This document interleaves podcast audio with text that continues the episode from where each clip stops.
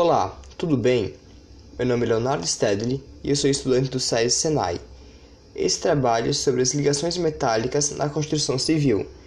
Esse trabalho foi exigido pela professora Grace Helenita. Esse trabalho tem o intuito de informar um pouco mais sobre os metais e a ligação metálica na construção civil. Esse trabalho está relacionado com as ciências naturais, que é a área de aprendizado de agora. Como o próprio nome já diz, as ligações metálicas ocorrem entre os metais. Nesse caso, a ligação metálica ocorre entre os elétrons mais externos que estão na distância do núcleo de cada átomo, e com isso a atração é pequena. Existem vários tipos de composições metálicas, entre elas a condutabilidade, que são excelentes condutores de calor e eletricidade. Existe a ductabilidade, que são metais que têm alta capacidade de formar fios a maleabilidade, que são metais maleáveis, existe o brilho metálico e o alto ponto de fusão e ebulição na maioria dos metais.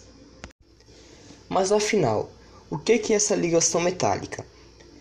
Essa ligação metálica trata-se da forma como os átomos de um elemento metálico interagem entre si, o que origina diversos tipos de propriedades importantes como a maleabilidade e a ductabilidade. Tipos de metais: Existem vários tipos de metais. Como um exemplo é na ordem decrescente: é a prata, cobre, alumínio, zinco, bronze, ferro, estanho, níquel, aço e chumbo. Quimicamente falando, os metais são elementos que sempre ionizam positivamente.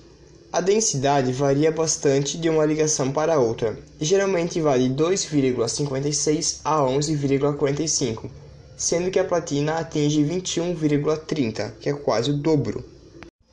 Dilatação e condutividade térmica.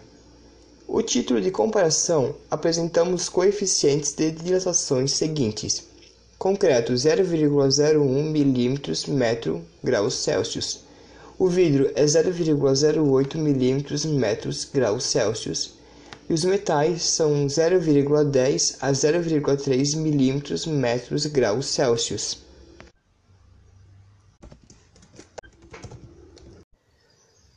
Condutores.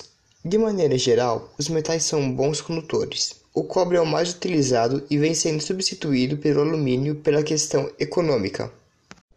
Segundo o site Ferro Velho Litoral Limpo, ele cita um pouco mais especificamente sobre os preços de metais.